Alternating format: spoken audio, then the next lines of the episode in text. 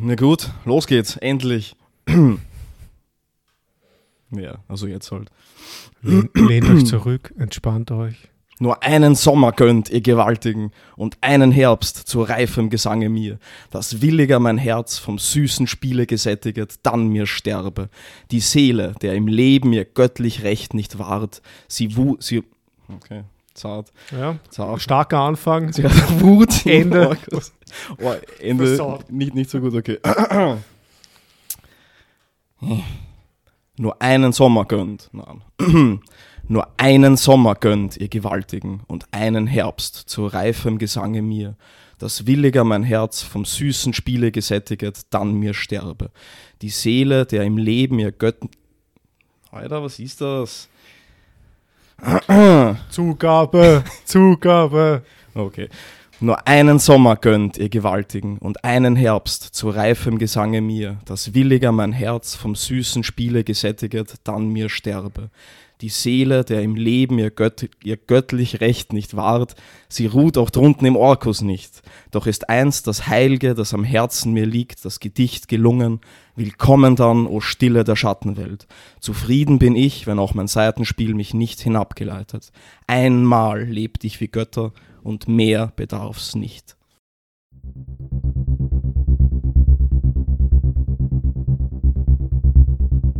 Sehr schön. Ja, das war jetzt äh, Friedrich Hölderlin an die Parzen. Ja, düdel, düdel, düdel, düdel. ja, jetzt, also ich weiß nicht, ob das nicht schon vorher war oder so. Aber, okay. ja, Ja. was sagst du dazu? Super, oder? Das Beste. Ja. Sehr schön, ja. Da fällt mir sofort die Frage ein, wie geht's dir, Klaus, eigentlich? Naja, die wollte ich da eigentlich auch stellen. Ja. Schau. Okay, ja, ich könnte es dir jetzt auch sagen, aber Also, ne. das im Podcast zeigt man nicht, sondern Sicher. redet man. Zeit mal. äh, ja, eh, eh gut, danke. Und Ja. selbst. Ja, eh geschissen, danke. Mhm, ja. Mit welchen Drachen ringst du gerade, David?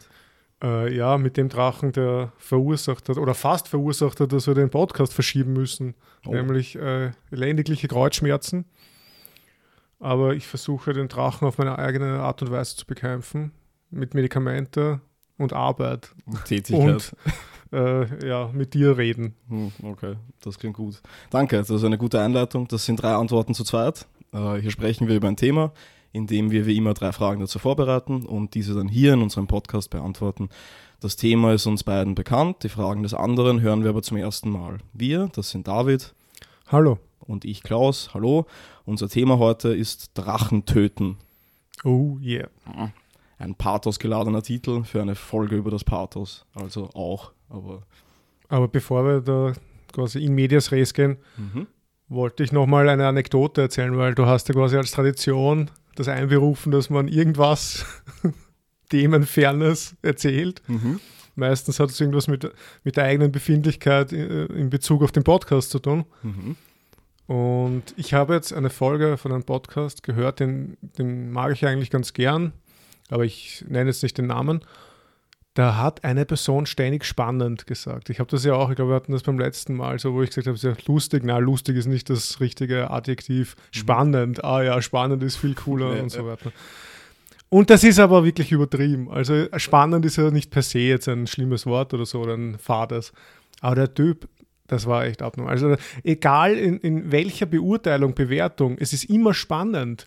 Es ist nie etwas anderes. Das ist so, das ist so monothematisch. Immer nur spannend, so, so als Platzhalter irgendwie. Und da habe ich mich gefragt, haben die anderen das nicht gemerkt? Weil es gab wirklich teil, es gab einen Absatz, da hat er wirklich, also wenn man das als Text hätte, wären das so fünf Zeilen mit viermal spannend drinnen. Da habe ich gedacht, so, sagen, warum sagen die anderen nichts? Zumindest so nach dem Podcast. So, warum- also quasi Hat Auf, das über mehrere im Auf- Folgen gemacht? oder? Ja, auch, ja. Servus, okay. Voll, das ist ja das Spannende. Zwinker, zwinker. Ah. Nein, aber, der, aber die haben ihm nicht darauf aufmerksam gemacht. Und dann habe ich mir gedacht, oh, oh, habe ich auch sowas und, und sagt mir der Klaus das nur nicht aufgrund was ich, des Gebots der Höflichkeit Ah ja, genau. oder der Freundschaft oder irgendwas. Also nein, hast, hast du nicht. Also ich glaube eher, wenn dann noch ich, glaube ich. Ich habe in einer, in einer Podcast-Folge, ich glaube viermal hintereinander prominent gesagt. Und ich hatte es schon ein fünftes Mal auf den Lippen, aber ich habe mich dann ja. noch rechtzeitig gefangen, glaube ich. Okay, aber das, das ist so ein, ein das sticht einmal so heraus. Bei ihm war es, also bei dem Beispiel, was ich gebraucht habe, das, es ging über mehrere Folgen und dann dann schlagt sich quasi nieder und dann wird man auch irgendwann einmal überdrüssig. Und ja, ich habe jetzt gar keine Lust mehr, das weiterzuhören, wenn der Typ anwesend ist. Okay. Nur wegen diesem Spannend. Ich weiß nicht, das ist wirklich, ich zug jedes Mal zusammen. Ja, und das finde ich auch sehr spannend. Ah. Na. Ja, okay. ich, ich wollte mich, jetzt mal, wollt mich jetzt mal warm reden. Nein, nein, es ist okay.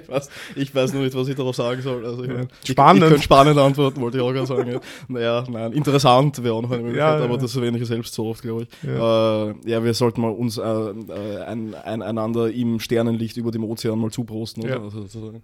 So. Prost. Prost. Hm. Ah hervorragend. Gut, wie wir, wollen wir heute das angehen? Mm. Also ich habe wie immer drei Fragen vorbereitet. Du hast drei Fragen vorbereitet? hervorragend. Ja. ja, ich auch. Mhm. Ja. Wer hat letztes Mal angefangen? Kannst du dich erinnern? Du. Okay, na dann solltest vielleicht du beginnen, oder? Nein, ich habe angefangen. Achso, dann, dann sollte vielleicht ich beginnen. We weißt du, wie ich, ich habe, ich, du hast angefangen damit zu sagen, ja, willst du anfangen? Aha. Also habe ich angefangen. Okay. Also mhm. könntest du jetzt anfangen. Passt, na dann mache ich das. Ja, meine erste Frage zu unserem Thema Drachen töten ist oder handelt von Pathos und Lächerlichkeit. Hm. Ja, also ich meine, vielleicht ist es eh ganz gut so, die Folge heißt ja Drachen töten. Ähm, was ist damit überhaupt gemeint irgendwie? Und vielleicht, also starten wir mal ganz einfach, oder? Also mit dem Subjekt und dem Objekt, die in wechselseitiger Abhängigkeit sich aneinander geschmiedet gegenüberstehen, oder? Also das Individuum und die Welt sozusagen. Ähm, ja, die Welt ist nicht ohne das Individuum und, und äh, das Individuum ist nicht ohne die Welt. Ähm, die Konsequenz daraus ist jetzt natürlich, wenn ich einen Teil übermäßig erhöhe, also wenn ich ihn Pathos, wenn ich ihn mit Pathos lade, dann wird auch der andere Teil erhöht, zwangsläufig, denke ich. Und das heißt, im Alltag wahrscheinlich ist es zu beobachten, also nicht unbedingt, ja, wahrscheinlich auch im Alltag. Also wenn ich Ziele meiner Handlungen dramatisiere oder wenn ich überhaupt meine Handlungen dramatisiere, wenn ich sie mit Pathos auflade, ähm, pathetisch übrigens ist, äh, habe ich jetzt, naja, eigentlich verwende ich nicht, weil das offensichtlich äh, abwertend ist, also eine ziemliche Frechheit ist, also Pathos geladen sozusagen. Dann ist das Nebenprodukt, also wenn ich meine Ziele oder meine Handlungen dramatisiere, dass auch ich dabei zum strahlenden Helden werde. Also wenn ich meinen Alltag mit Drachen durchsetze, dann werde ich zu demjenigen, der die funkelnde Klinge gegen sie führt. Und ich denke, das ist gut und richtig. Also ich meine, Pathos ist das belebende Prinzip, ist die Lebensader allen Seins. Ähm, und andersrum ist es aber genauso, denke ich. Also wenn ich mich selber größer mache, wenn ich mich selber mit Pathos lade, dann wird es auch die Welt. Ähm, Soweit, so gut. Mein Problem mit dem Ganzen, jetzt persönlich sozusagen, ist äh, die doch relativ nahe Verwandtschaft von Pathos und Lächerlichkeit. Oder diese, sagen wir, dünne Trennlinie irgendwie. Also bei mir kenne ich das zum Beispiel von von diesem Star Wars Rap von College Humor oder so, der mhm. auf dem Beat von, von New York oder so äh, gerappt ist, der also jetzt eigentlich ganz offensichtlich äh, so ja, humoristisch gedacht ist oder so, aber ich bin, also ich habe das auf meinen MP3-Player gegeben und dann einfach durchgehört und im Rausch dann natürlich auch bin ich ziemlich mit, mit, mit und abgegangen. Äh, dasselbe habe ich auch bei Italo-Pop wahrscheinlich, weiß ich nicht, weil vielleicht weil ich die Sprache nicht kann, aber ähm, also das Ganze kann dann einfach kippen, glaube ich, und es kippt relativ schnell, also vom Pathos in die Lächerlichkeit mehr.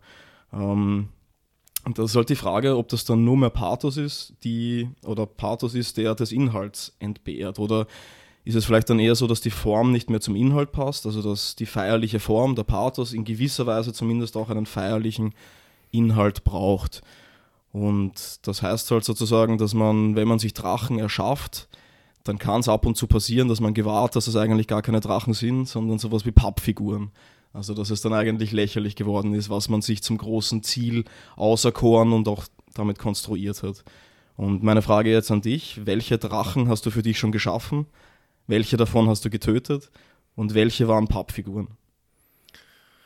Ähm, ja, also ich könnte dir jetzt auf die Frage, welche Drachen ich habe und wie, also ob und wie ich sie getötet habe, da würde ich quasi vorgreifen. Also meine drei Fragen sind quasi auf drei Drachen gerichtet. Ah, okay. Das heißt, eigentlich die, ist die Antwort dann, ja, der, der, der restliche Beitrag von mir im Podcast.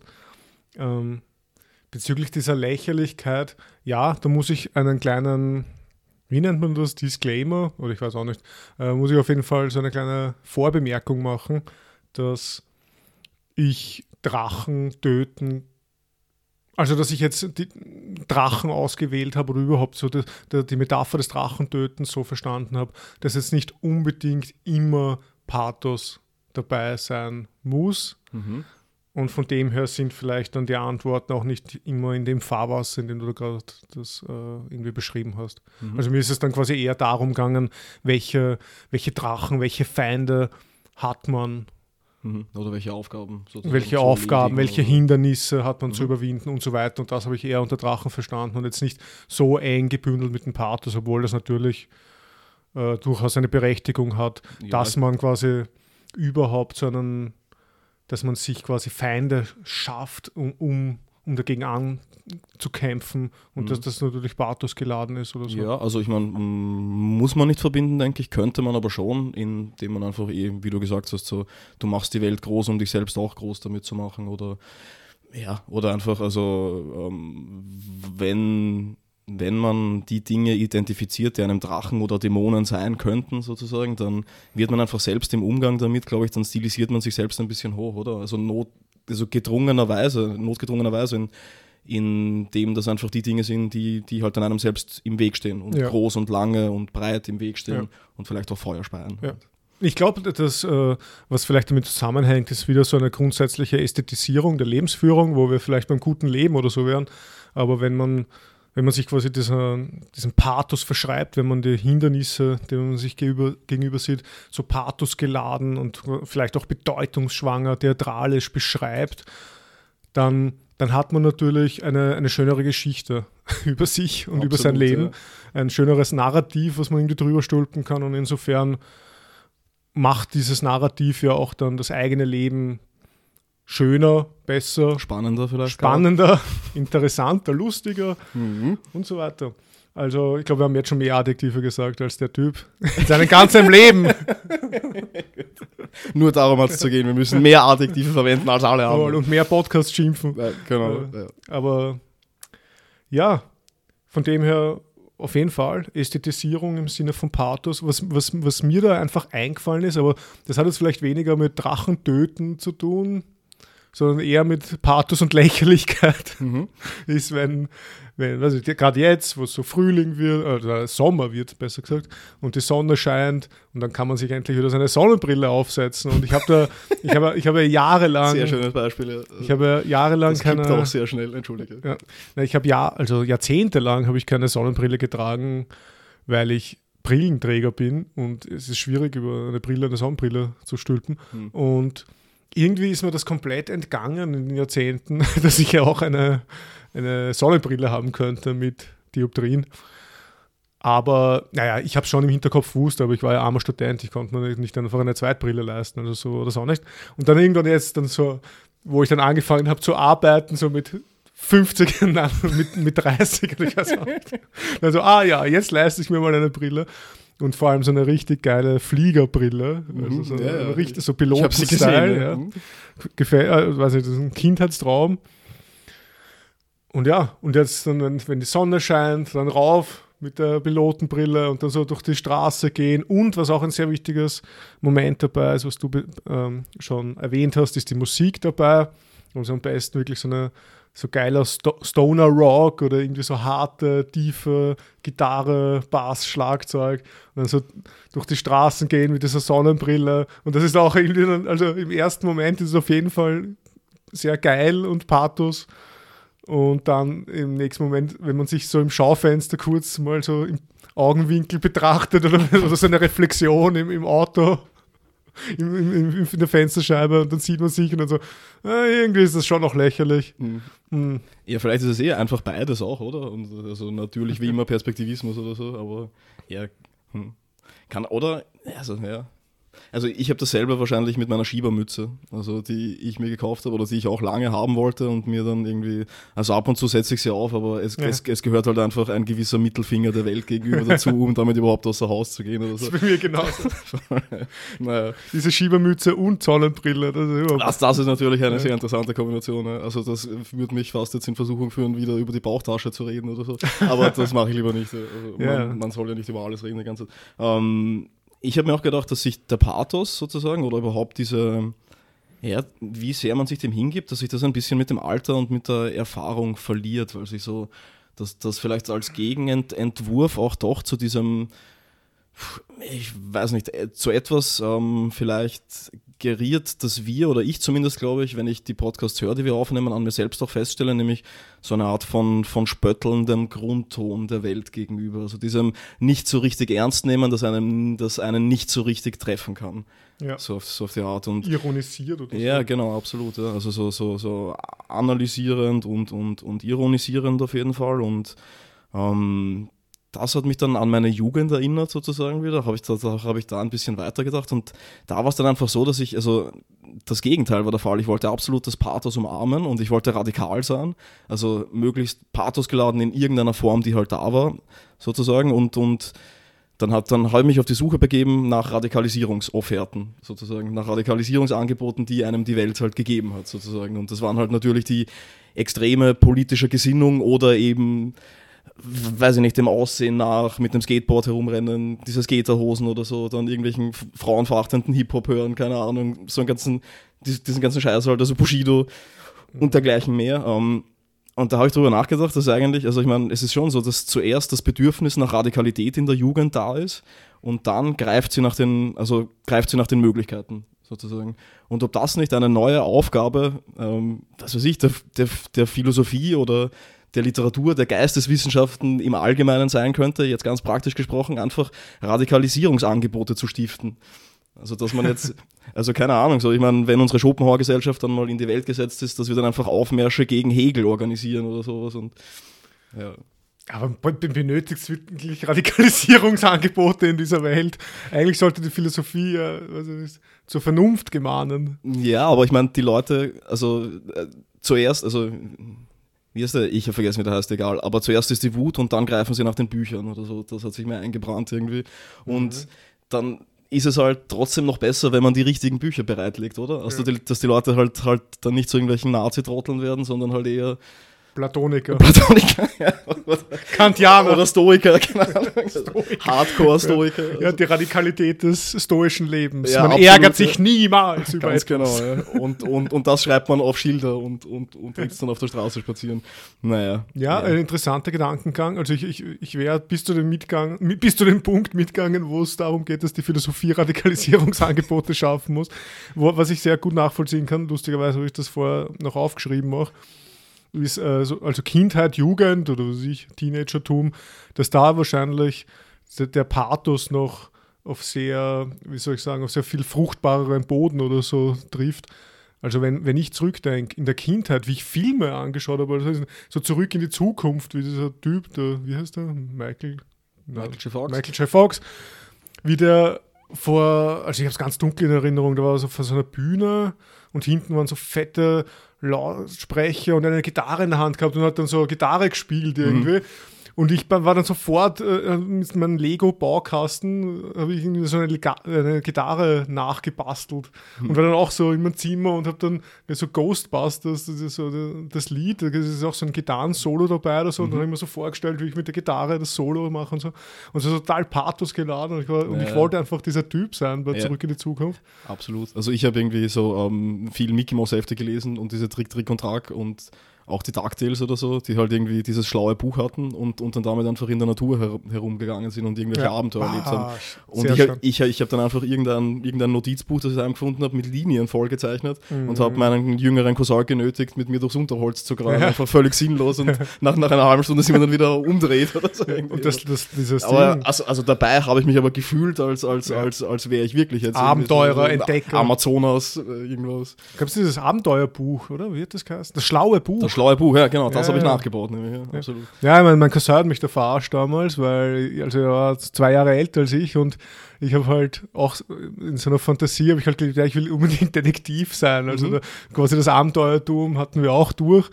Äh, Und dann irgendwann so, ja, ich will Detektiv sein und so. Und dann habe ich, gesagt- und dann habe ich so herum überlegt und ich habe schon so ein Symbol gehabt, so mein eigenes Symbol, als das hat man ja als Detektiv, dass man quasi ja. im Ausweis hat, so eine Spirale. Ich habe mir so gedacht, so, ja, Detektivspirale oder irgend sowas. Und mein Cousin ist dann auf die glorreiche Idee gekommen und hat gesagt, nein, nein, ein guter Name wäre Detektiv Hakenkreuz. und ich ist dann komplett geschichtlich ungebildet, als weiß nicht, Kindergartenkind. Ja, das klingt ja interessant. Und dann zu meinen Eltern. Hast du das dann auch so Ja, ja, an so klar. Häuserwände getaggt und so? Ja, das so wie die FBI-Agenten immer so einen Ausweis herzeigen. Du, hab ich dann so mit meinen Spiralenzeichen so, ja, ich bin David, Detektiv Hakenkreuz. Also, Aber Pathos war dabei. ja, also. selbstverständlich, ja, aber so in falsche Richtung. gescheitert in, in allen Richtungen wahrscheinlich, Auch- oder?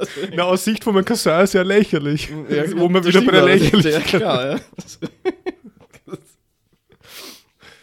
Ja, ja, äh, das noch als Nachtrag zu Radikalisierungsangebote Mm, und ja, lächerlich. Und, ja. Also, also dann, dann Props an deinen Cousin auf jeden Fall. Vielleicht kann uns der dann weiterhelfen mit Radikalisi Radikalisierungsangeboten für die Jugend. Das, nicht. Auf jeden Fall. Gut. ja, wie radikal ist deine zweite, äh, erste Frage, David? Ja, die ist natürlich hardcore radikal, weil Sehr sie nichts mit Pathos beinhaltet. Gut, ich, also meine drei Fragen hängen miteinander zusammen und wie, das werde ich dann am Ende des Podcasts auflösen. Dun, dun, Also dun, doch. Detektiv Hakenkreuz. Detektiv Foreshadowing. okay.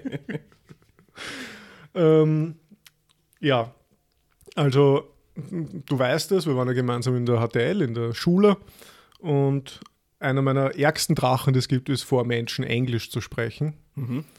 Ähm, und es war jetzt schwierig, das jetzt so quasi äh, zu, zu beschreiben, ohne angeberisch zu wirken. Aber ich habe versucht, mich diesen Drachen quasi zu stellen. Ich habe versucht, in, also in Konfrontation zu gehen Mhm. und quasi absichtlich solche Situationen hervorzurufen, in denen ich das machen muss. Ähm, und ja, das fing dann quasi an, irgendwann in der, also in der Schule weniger, sondern später dann, wie das irgendwie immer akuter worden ist, wo ich mir dachte, hey, na, ich muss jetzt wirklich mich mal den Drachen stellen, ich muss Englisch können einfach oder ich darf keine Angst mehr haben so vor dem. Ähm, das war dann beispielsweise in der, in der, im Studium gab es dann ein Seminar auf Englisch und da gab es dann eine Verteilung von Moderation, also weiß ich, wer dann die, die Stunde moderiert von den Studierenden. Und ich habe mich dann freiwillig gemeldet, um eine Stunde zu moderieren auf Englisch. Äh, Komplett abgefahren, habe ich teilweise auch lächerlich gemacht mit äh, falschen Begriffen, die ich auf die Wand gemalt habe, aber egal. Ich habe mich der Situation gestellt. Absolut. Dann habe ich ein Auslandssemester in Norwegen gemacht, also auch irgendwie so ein Mittelding, weil in Norwegen, also man sagt im skandinavischen Raum, die sprechen alle ganz gut Englisch. Stimmt auch. Und dann habe ich gedacht, ja, kann ich auch mehr Englisch lernen.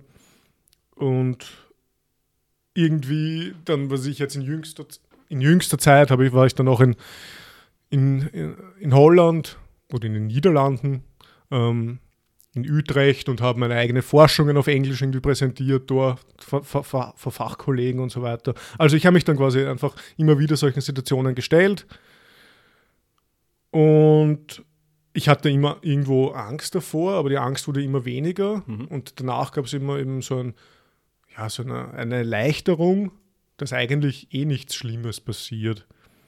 Und wollte ich einfach sagen, wie, wie du das siehst mit der Konfrontation. Also ist das, ein, ist das ein gangbarer oder wenn nicht sogar der, der, der gangbarste Weg, äh, mit so, mit Dra also Drachen zu töten durch direkte Konfrontation? Ja, mit Sicherheit. Ähm, das mit dem Englisch habe ich bei dir auch beobachtet, dass, dass, dass du einfach wesentlich ähm, souveräner im Umgang damit geworden bist. Ähm, Danke, danke. Ja, ja. Äh, I tried hard. uh, now your English is absolutely the, the yellow from the. The yellow from the. also, also laufen wir Äh, lassen, nein, gut. Ähm, ich- Egg, genau, ja. Äh, was, also ich, äh, ja, auf jeden Fall. Also, ähm, ich, ich habe jetzt, während du gesprochen hast, nachgedacht, was bei mir diese, diese großen Drachen waren, denen ich mich gestellt habe. Das war sicher auch das Sprechen vor Leuten. Keine Ahnung, also so, so generell jetzt weniger äh, Englisch, aber so einfach allgemein vor. Prinzipiell sprechen. Genau, ja. also ohne dass mir die Knie schlottern oder dass ich die Sätze mitten drinnen verliere oder Mhm. den Sinn oder dass ich dann anfange nur mehr, äh, dass ich dann nur mehr Wert darauf lege, schöne Sätze zu vollenden, ohne jetzt wirklich Inhalt zu sagen oder so. Und aber auch, dass an der Universität dann einfach äh, Dinge abzuschließen. Ich, ich, also ich weiß nicht, diese Prüfungen, ich bin teilweise nicht zu Prüfungen gegangen, obwohl ich gelernt habe eigentlich und ich konnte mir das nicht mal richtig erklären jetzt eigentlich oder so. Ich weiß nicht, ob man das jetzt als Drachen nehmen kann, aber ähm, was mir dazu noch eingefallen ist eben, war, dass man da eine richtig gehende Sucht entwickeln kann, danach seine Drachen zu stellen, sozusagen. Also, also Sucht ist vielleicht das falsche Wort, aber dass man danach eben, also weil du gemeint hast, dass das Gefühl danach eben doch ein sehr er, erhebendes ist, oder? Also Ja. wenn man sich, und das, das spannt man dann schon fast vor die Situation, oder ich habe das Mhm. eine, eine, eine, eine Zeit lang so gemacht, um und mich dann immer wieder diesen, diesen Situationen ausgesetzt. Also ich habe viele Prüfungen hintereinander gemacht und einfach immer nur nach den Skripten gelernt, um halt dieses Hochgefühl dann zu haben, etwas ähm, abgeschlossen zu haben, sozusagen. Und da ist halt ein Punkt, ähm, der, also über den ich auch schon seit längerer Zeit nachdenke und den ich dir sicher auch schon ein paar Mal gesagt habe, ist, dass ich mir denke, dass man, also ich weiß jetzt eh nicht, ob das zu 100% dazu passt, aber dass man nicht alle Drachen auf einmal töten sollte. Also dass man aufpassen sollte, dass man sich noch was aufhebt für dunkle Stunden sozusagen, weil in dunklen Stunden, die überwindet man, denke ich, am einfachsten, indem man irgendwas besiegt sozusagen. Und wenn man vorher schon alles jetzt aus sich reißt, was einem irgendwie also was man mit, durch die Jahre mit Pathos geladen hat, als Gegner in die Welt gesetzt hat, dann bleibt einem nichts mehr, um sich da rauszuziehen, sozusagen. Und das ist für mich auch eine sehr nette Ausrede, jetzt nicht mit dem Rauchen aufhören zu müssen. Ja, stimmt schon. Wenn man keine Drachen mehr hat, wird es ja auch langweilig. Absolut, ja. Also dann kann man auch kein Held mehr sein, oder? Also ich meine, irgendwas muss man ja bekämpfen können und irgendwas muss auch da bleiben. Also glaube ich. Ähm, das ist vielleicht eher, also ich weiß nicht, bei Nietzsche war das wieder mal, es wird eh Zeit, dass man erwähnen, oder? Also, aber Mhm. jetzt wieder nur ap apokryph zitiert, also irgendwie aus dem Kopf halt nur und unvollständig. Ähm, dass der Mensch eigentlich einen Feind haben sollte, oder? Und das wäre doch irgendwie so ein fortgesetzter Drache. Aber es ist irgendwie, Ja. man hat halt keine Feinde mehr, oder? Also, Mhm. also, so richtig zumindest. Oder könntest du sagen, dass du eine, eine Person hast, die, die, die dein Feind ist einfach? Also, Ja. also Ja. ich meine, das beruht ja immer auch auf Wechselseitigkeit. Natürlich gibt es jetzt wirkliche Trottelkinder in der Welt, keine Ahnung. Aber ich meine, selbst wenn ich sage, ja, das sind irgendwie die, keine Ahnung, gehören weg oder was auch immer, dann ist es ja trotzdem so, dass sie das nicht teilen einfach. Also, dass die wahrscheinlich dann nicht sagen würden, dass ich weghöre oder so. Oder Ja. dass wir uns halt, also der, die Spitze der Feindschaft, das, das Duell auf der nassen Wiese im Morgentau, keine Ahnung, das findet halt nicht statt sozusagen, Mhm. weil, weil es irgendwie Wechselseitigkeit bedarf. Und diese Feindschaft in Wechselseitigkeit, an der man ja auch irgendwie wachsen könnte, oder? Die, die fehlt halt irgendwie. Oder, aber ich weiß eh nicht, ob das jetzt schlecht Ja. ist. Also ich will eigentlich keinen Feind jetzt direkt so haben, der, also vor dem ich in Angst leben müsste. Aber Aber das ist ein guter Punkt, ja. Äh, äh, eigentlich so eine, so eine symmetrische Feindschaft, Mhm. wo jeder den anderen genauso hasst.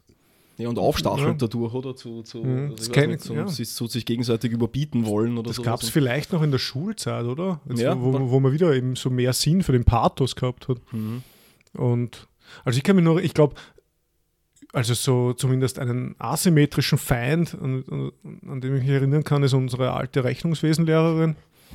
Also da, Fuck, da bin ich aber absolut dabei. also da, das war wirklich, also da, das, Das war der einzige Moment, wo ich mir wirklich gedacht habe, stirb. Mhm. Also das war so, also das, diese Frau war die personifizierte Ungerechtigkeit einfach. Also Mhm. das war total absurd. Sie hat einen Typen, einen Mitschüler von uns, der, äh, weiß nicht, einfach ein bisschen einen krummen Rücken hatte von Geburt an, hat sie Buckel genannt. Ja, Na, Buckel. So vor allem, also das war so eine Sau. Ja, also ich weiß überhaupt nicht, was mit manchen Lehrern abgeht. Ich meine, da kommen wir ein bisschen vom Thema ab, aber ich, ich hatte auch im, im, im Gymnasium einen, einen Mitschüler, der ja schon sehr beleibt war, sozusagen, und der dann den anderen Mitschülern gestattet hat, dass sie ihn Specki nennen, was schon alleine. Also ich meine, ich habe ich, ich, also ich hab mich daran nicht keine Ahnung, das musste ihm ja trotzdem wehtun, selbst wenn er es gestartet hat. Auf, jeden Fall haben ihn halt viele so genannt und dann hat der Turnlehrer das irgendwann mitgekriegt und hat aber offensichtlich den Spitznamen vergessen und hat dann gesagt, ja, und wie geht's dir, Fetti? Und so, also ich meine, keine Ahnung. Ja. Und was hat er dann gesagt? Nein, mein Name ist Klaus. Danke, danke. Also ich habe schon, genau, ja, also diese andere Person, die sehr beleibt Ich hatte da mal einen Freund. Genau, ja. Warte, warte, ich muss wieder klicken. Ich werde terrorisiert. Ja. Um es vielleicht ganz kurz noch äh, zu, jetzt zu meiner ersten Frage zurückzukommen, obwohl natürlich Lehrer auch oft Drachen sind, Mhm. aber vor allem Rechnungswesenlehrerinnen. Ja. Ähm, Aber die andere ja genauso, oder? Wir hatten ja zwei und Ja. der andere war ja fast genauso schlimm. ja, es ist, egal. Ich weiß auch nicht, vielleicht ist das quasi der, dem Rechnungswesen inhärent. Der, der doppelten Buchführung ist das Böse äh, eingeschrieben. Die, Ungerecht, die Ungerechtigkeit. genau, ja. Doppelt eingeschrieben. Okay. Ähm, ja, nur äh, als kleine Notiz, also ich, ähm, die, der Hintergrund hinter dieser Konfrontation mit den Drachen ist auf, äh, sagen wir mal, psychologischer oder psychotherapeutischer Ebene, dass man sich einfach diesen Ängsten oder diesen Drachen stellen soll, um zu sehen, dass es danach, dass es nicht schlimm ist. ist- Frankl-Paradoxe. oder nein, Ach so, nicht? geht, geht, geht in, Eine andere kann man vielleicht auch verwenden, irgendwie. Aber, aber auf das will ich nicht hinaus. Es ist so, im Endeffekt, warte mal, also wenn du jetzt nach dem Fachwort sagst, ich glaube, es heißt sowas ähnliches wie Desensibilisierung. Also, dass man quasi die Angst desensibilisiert Mhm. vor diesem Drachen oder so, indem man sieht, indem man sieht, hey, das ist ja nicht schlimm. Mhm. Und wenn ich jetzt da vorne stehe und auf Englisch rede, dann, habe, dann ist es nicht schlimm. Im Gegenteil, eben wie du das auch gesagt hast, es gibt ja sogar einen gewissen na, Kick oder äh, so eine Erleichterung. Mhm. So, ein, so, oh, ja, ich habe es geschafft und es ist eigentlich nicht schlimm. Und das ähm, jetzt außerhalb von seinem klinischen oder therapeutischen Setting wäre so etwas wie Selbstkonditionierung. Also quasi, dass ich mich in Situationen begebe, wo, in denen ich eine Bestrafung erwarte, wo ich aber keine Bestrafung bekomme oder kein, es, ist, es passiert nichts Schlimmes. Im Gegenteil, es ist sogar noch eine Belohnung und dadurch kann ich meinen Körper und meinen Geist äh, über lange Strecken und weiß nicht, einen, eine neue Gewohnheit aufzwingen oder sowas Mhm. und dann eventuell auch die Angst irgendwo zu, zu verringern, vielleicht, wenn es auch nicht ganz verschwindet. Ja, und das, ähm, ja, absolut. Hm? Also, Ich habe nur wieder an den Quark denken müssen, dass er die ganze Zeit wieder in fremde Länder reist oder so. Aber das ist wahrscheinlich nichts, vor dem er Angst hat. Sonst, also, aber Ja. vielleicht setzt er sich dem, naja, wie auch immer. ja, aber das, wär, das, wär, das ist eine sehr Ja, gängige also- Methode der Verhaltenstherapie, also so äh, wie das? Exposure Therapy, also Exposure, äh, Aussetzungstherapeutischer Ansatz, Ja. dass man sich einfach seinen Ängsten aussetzt. Alles klar. Ja, ich ich habe mal dieses Hörbuch, also ist es ein Hörbuch, ich weiß nein, eine Vortragsreihe von Viktor Frankl über diese Mhm. paradoxe Intervention Ja, oder so, glaube ich. Oder, und das, also ich weiß ja nicht, da kennst du dich besser aus als, ich natürlich, aber das klang irgendwie auch danach. Also, dass ich in dem Moment das, wo, wovor ich Angst habe, mit absoluter Allgewalt heraufbeschwöre, um dann zu sehen, ja, selbst wenn es eintritt, obwohl es dann ja offensichtlich eh nicht eintritt, passiert nichts Orges oder so. Ja, ja. Das war irgendwie auch interessant. Ja. Also, das, das, das, das hat aber einen anderen Schmäh quasi. Das setzt nicht auf Konditionierung oder so Mhm. und auf Verhaltenslernen, sondern auf sowas wie eine Distanzierung Mhm. zu seinen eigenen äh, Einstellungen und Gewohnheiten. Also ich glaube, das Beispiel von Frankl war, da, da hat einen Patienten gehabt, der Angst gehabt hat beim Trinken vorm Ersticken, äh, Angst gehabt beim Trinken vorm Ertrinken. Also, also wenn er was trinkt, dass er dann ertrinkt und erstickt. Und dann hat er gesagt, ja, dann denken Sie jeden, jeden Tag sechsmal dran, ich will jetzt ertrinken. Wenn ich das jetzt trinke, will ich ersticken und ertrinken. Denken Sie ganz stark an das. Und, da, und der Patient hat dann so reagiert wie du, so leicht geschmunzelt und mhm. Und dadurch ist schon quasi eine starke Funktion des Humors quasi irgendwie erfüllt, nämlich Distanzierung. Mhm, mhm. Distanzierung zu den eigenen Verhalten und dann kommt er so, hm, was, ist ja urdumm. Ja. Und, dann, und dann kann man so irgendwie offensichtlich was Mhm. bewirken. Ja, so eine Ent, Entpathosisierung oder so vielleicht. Also, Ja. ich weiß nicht. Ja, nee, cool. Gut, so cool wie deine zweite Frage. Ich hoffe doch, meine, meine zweite Frage trägt den Titel Herostrat und das Niederbrennende Selbst. Also ich meine, das, das wird ja wohl hoffentlich cool Also, sein. das, das ist das Gegenteil von cool, das ist heiß, hot. Oh, ja, also ähm, ja, also es, es gibt diese historische Figur des Herostratos, der hat im, vier, im 4. Jahrhundert vor Christus gelebt und äh, hat Berühmtheit dadurch erlangt, dass er den Artemis-Tempel in Ephesus, also eines der sieben Weltwunder der Antike, niedergebrannt hat. Allein aus dem Grund, dass sein Name unsterblich wird. Und diese Figur, also seitdem ich mal davon gehört habe, nein, nein, Das ist doch geil. ja, schon, oder? Also das fasziniert mich so arg, also, also seit ich davon gehört habe irgendwie. Und Und das Orge ist, also, also, also, also ich habe irgendwie, ähm, man kann den ja nicht mal gescheit googeln. Also ich, ich kannte den Namen nicht mehr, habe hab mich nur irgend, irgendwie daran erinnert und habe dann so gesucht, ja, Mann brennt Weltwunder nieder, ja. Wahnsinniger vernichtet Kulturstätte oder so. Und ja, dann kommt man natürlich auf den IS oder so, aber nicht unbedingt ja. jetzt auf, auf, auf den Typen. Und ich habe einige Zeit gebraucht, um, um herauszufinden, wie, die, wie der Typ eigentlich heißt. Und das geht vielleicht auch darauf zurück, dass, dass die Stadt Ephesus, also nachdem das geschehen ist, hat, die, hat diese Stadt die, die Nennung der Brandstiftung und die Nennung seines Namens unter Strafe gestellt.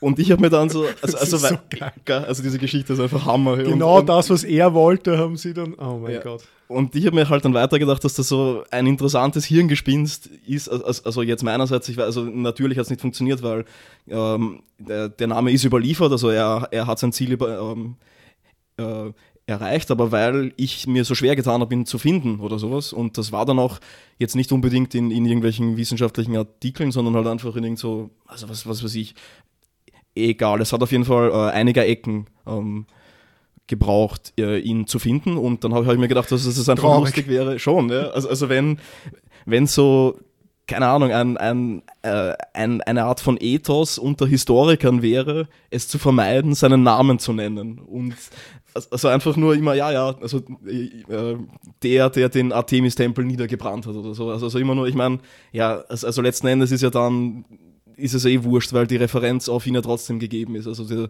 der Signifikant ist ja da dann sozusagen und er ist unsterblich geworden, wenn auch nicht seinem Namen nach zumindest, aber ja, ja das, das wollte ich gerade sagen. Eine lustige Geschichte irgendwie, oder? Also, aber, so mhm. aber irgendwo offensichtlich hat dann die hat dann doch die Gegenseite gewonnen, mehr oder weniger. Wenn du so lange brauchst zum Googeln, ich meine, man kann jeden Scheiß googeln eigentlich ja. und man ist sofort auf irgendeinem Wikipedia-Artikel.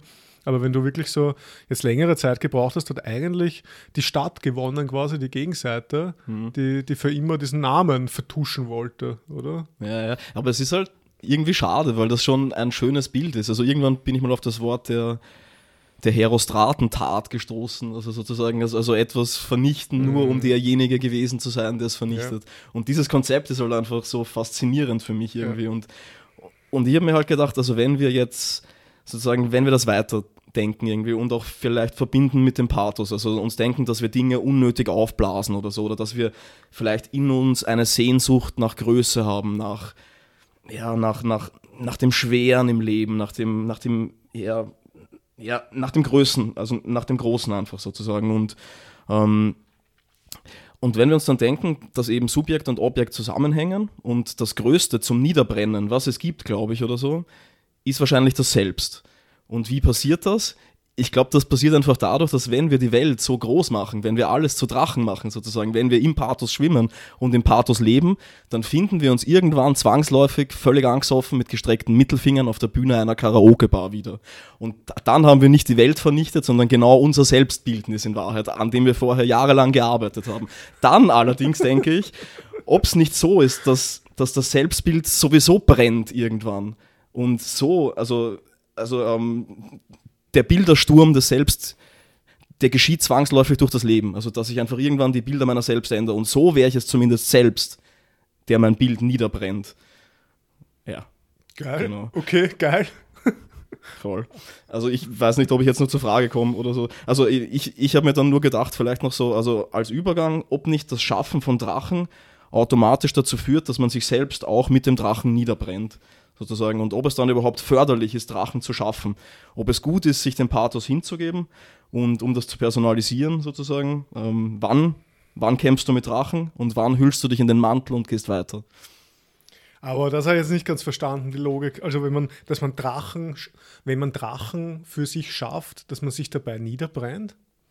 Also, ja, eher, also, also eher, wenn man dann den Drachen schafft und den Drachen vernichtet, Mhm. Dass man sich dann bei der Vernichtung des Drachens quasi niederbrennt. Ja klar, du schaffst ja den Drachen, um ihn niederzubrennen, oder? Also um ihn zu vernichten. Okay. Aber stimmt, das ist ein, ein Punkt dazu noch. Ja. Also.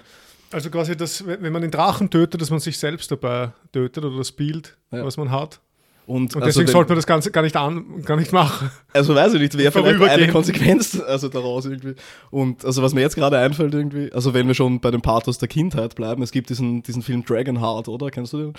Ich glaube, also, also vom Namen auf jeden Fall, aber ist das Mel Gibson oder so? Nein, nein, also ich weiß, denn Dennis, Daniel, irgendwer D. Quaid oder so. Und äh, da ist ein, ein böser König und ein Drache und der Drache teilt sein Herz und, und gibt die Hälfte diesem bösen König, damit ähm, der eben weiterleben kann, weil sein Herz irgendwie kaputt ist. Und dann, also, also da war der König noch gar nicht böse, der, sondern ein Kind und der wird dann böse. Und der, also Daniel Quaid, Dennis Quaid und der, der Drache, keine Ahnung. Mr. D. Ja, genau. Und der Drache, die werden dann irgendwie Freunde und rennen herum. Und, und im Endeffekt ist es aber so, wenn Mr. D den, den bösen König tötet, dann tötet er auch seinen besten Freund, den Drachen, sozusagen. Und der rammt ihm dann trotzdem halt das Schwert ins Herz. Und also als Kind, natürlich habe ich geweint, bittere Tränen, bitterste Tränen. Und der Drache ist dann auch gestorben halt. ja. Also, Ja, das ist eine traurige Geschichte. ja, schon, gell. Das ist ein, komischer Hat jetzt, also- Wolte genommen, dieses Ja. Gespräch. Ab, ab, ab, absolut. Also, aber jetzt ist es wieder in, ins Lächerliche gekippt vom Pathos wahrscheinlich, also im Gespräch selbst. Ja. Genau. Also, ich kann mir das schon vorstellen, dass, das, äh, dass es das gibt. Also, ich, ich glaube, das, das ist so ähnlich wie so ein Pensionsschock, oder? Also, Was? Nein, also so, so der, die, die Arbeit ist der Drache, oder? Wenn man arbeitet, so 40 Stunden Woche und irgendwie, ah, man muss die ganze Zeit arbeiten gehen und man hat eigentlich nur das Ziel vor Augen, ah, Pension. Ah, Ah, das ist okay. dann Ja, ja. Elysium, das ist das. Und aber Und mit den was- Drachen fällt das Ich. Genau, Also, und mit den hm. Drachen verbrennt eben das Ich, das Selbst, das Bild von einem. Man hat auf einmal nicht mehr die Arbeit, man ist auf sich und auf seine Freizeit, unter Anführungszeichen, irgendwie geworfen. Man hat nicht sich selbst mehr. Ich meine, man muss sich das mal vorstellen. In einem 40-Stunden-Job ist das primäre Bild, was man von sich selbst hat, eigentlich sich in der arbeitenden Rolle, oder? Wie, man, wie man irgendwas macht, wie man mit seinen Kollegen und Kolleginnen Schmäh führt, wie man, weiß nicht, mit denen gemeinsam isst. Man baut da extrem viele soziale Beziehungen auf auch und das alles ist ja irgendwo im Selbstbild drinnen. Und dann ist das weg. Und dann hat man endlich diesen Drachen getötet. Man, man muss nicht mehr arbeiten gehen. Aber ein essentieller Bestandteil von, von seinem Selbst ist weg. Und ich glaube, wenn, wenn, da muss man schon irgendwo zumindest darauf vorbereitet sein. Das heißt nicht unweigerlich, dass jeder dann mit verbrennt, aber man muss dann damit umgehen können. Und man hat den Drachen ja nicht einmal selbst getötet, oder? Das ist ja das wahrhaft Traurige dran irgendwie. Also dies, dieses Leben Stimmt. für ein Wochenende, für den Urlaub und für die Pension, da führst nicht du das Schwert, sondern der Drache richtet es auf sich selbst irgendwie. Aber es wird dann einfach schon, schon zu metaphorisch alles irgendwie. Aber Scheiße, der, Drache hat sich selbst umgebracht Drache. und hat dich Und mich mitgerissen. Das ist doch Dragonheart. Ich hab's gewusst von Anfang an. Ah, ja, aber ich finde, dass äh, ähm, die, also nicht so sehr deine Frage, sondern mehr deine ganz, der ganze Aufbau, so wie du das beschrieben hast, das hat schon sehr viel von Pathos. Und äh, ja, nein, Ja, ich meine, du kennst mich ja, oder? Also ich meine, wenn ich, also. ja, sehr schön. Hm, ja. Ich kenne dich sehr Du schön. kennst mich sehr schön. Okay, alles klar. Hm. Ja, aber sonst, ähm, was mir vielleicht noch eingefallen ist, was auch ganz gut passt, ist ähm, zu, diesem, zu dieser Reaktion der Stadt, die quasi den, den Namen nicht mehr sagen will. Ich weiß nicht, dieser Name, der, wie heißt der? Herostratos? Herostratos oder auf Deutsch Herostrat, genau. Herostratos. Das heißt doch irgendwas. Der Held und Stratos. Sicher. Der statuierte Held, der sich selbst statuiert hat. Na, warte. Vielleicht. Ähm, also, hm. Wie auch immer. Äh, ich habe mal so als 12- oder 11-Jähriger habe ich Mad-Hefte gesammelt und habe dann so einen Leserbrief, eine Zeichnung hingeschickt und habe dazu geschrieben, mein allergrößter Traum wäre es, meinen Namen bei euch in der Leserbrief Naja, unter, den, unter dieser Zeichnung zu sehen. Und dann habe ich, hab ich gewartet aufs nächste, auf die nächste Ausgabe und habe mich gefreut, sofort zur Trafik mit den Taschengeldern und so gehabt hat. Mach auf, auf einmal ist da wirklich mein Bild Hm? und drunter mein Name. Ja, aber also Ah, die Worte, mein ja. Name, oder? Genau. Und so haben sie auch äh, versucht, meine Heldentaten zu vertuschen, meine Namen. Hm. Dich zu brechen in genau, Wahrheit. meine wieder. Namen aus der Geschichte der Mad-Publikationen zu tilgen. Genau. Naja. Hm. Gut, dann gehen wir zur zweiten Frage, Mhm. um nach dieser traurigen Geschichte ein bisschen Trost zu erfahren. Das Autofahren. Also das Hm. Autofahren ist auch so ein, ein Drache, also da, sicher nicht so ein schlimmer Drache für mich wie äh, das Verleuten auf Englisch zu sprechen, aber das Autofahren und vor allem, das muss man vielleicht dazu sagen, das Autofahren lernen. Also das ist ja das eigentliche Problem. Nicht das Autofahren, sondern das Autofahren lernen, also im, in diesem Prozess, wo man noch nicht alles äh, was nicht, habituiert hat, wo man noch keine Routinen hat, wo man Mhm. nicht genau weiß, welche Knöpfe man da drücken muss und so. Tausend blinkende Lichter und hunderte Schilder. Genau, wo man überhaupt hinschauen muss, was man zu beachten hat. Und ja, die Vorgeschichte ist einfach, dass ich ewig gebraucht habe. Ich, glaub, ich habe erst letztes Jahr den Führerschein dann quasi gemacht.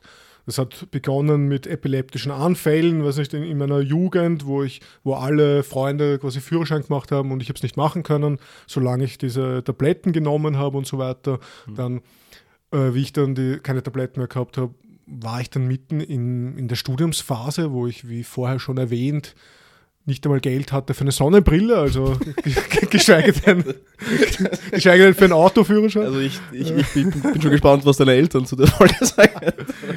Ja, ja. Mm, Dann gab es eine lange Pause. Also bis zu dem Zeitpunkt, wo ich dann irgendwann mal gedacht habe, ja, okay, jetzt mache ich es. Jetzt habe ich Geld. Und genau, es gab, so ein, es gab einen Gutschein für die Fahrschule. Ah, mhm. Bei Daily Deal, was es auch nicht mehr gibt. Ähm, wie auch immer. Dann habe ich das gemacht. Dann gab es die lange Pause. Das mit der langen Pause war nämlich ein Blödsinn. Jetzt kam die lange Pause. Naja, ich habe mir schon gedacht, das Ja, war ja. schon vor, vor ein paar Jahren oder so. Das hat angefangen. Ähm, also ich habe angefangen, dann gab es eine Pause. Dann habe ich mich wieder neu angemeldet, obwohl ich irgendwie schon zehn praktische Fahrstunden hinter mir hatte und so weiter. Neu angemeldet und dann habe ich die ganzen Fahrstunden wieder nachholen müssen. Wie auch immer. Ich habe es im Endeffekt geschafft. Aber das Problem war wirklich, und das habe ich komplett gestresst, diese Fahrschule war Ecke Hütteldorfer Straße und Jonstraße. Und wer das kennt, das ist unglaublich. Also das ist wirklich mitten, die schönste Gegend zum Starten mit dem Auto. mitten in der Stadt. Du startest in der Tiefgarage. Auch sehr angenehm, so viel ich Platz nicht, und so fahren. Ja, ich kenne Menschen, die trauen sich heute, also nach Jahren Führerschein, Hm. trauen, sich nicht in der Tiefgarage herumfahren. Und da startest du, dann fährst du raus und du, und du kommst mitten auf der Jonstraße, einer, einer, einer Straße, einer steigenden Straße, einem Aufstieg raus. Das heißt, ist auch gleich lustig, gleich mal beim Aufstieg quasi Mhm. Bei wegfahren, Ampel, ja? Kupplung Mhm. halten und so weiter. Ähm, und überall Leute. Dann fährt man so um die Ecke, dann ist man auf der Hütteldorfer Straße, dann ist eine Straßenbahn natürlich, dann ist eine, Bu eine Buslinie oder eigentlich mehrere und natürlich auch bei der U-Bahn-Station da, das ist so eine Verengung, wo die Leute irgendwie glauben, dass das ein, eine Begegnungszone ist oder ich weiß auch nicht, da, da rennen ständig Leute drüber. Also es ist total stressig. Also alle Verkehrsteilnehmer, die es so gibt, sind da versammelt und man, ja, und das waren so die Fahrstunden die ersten und das war echt äh, sehr schlimm. Und das ist alles jetzt eine sehr lange Hinführung dorthin. Dass du die Fahrschule niedergebrannt hast, damit man sich an deinen Namen erinnert. Nein, okay.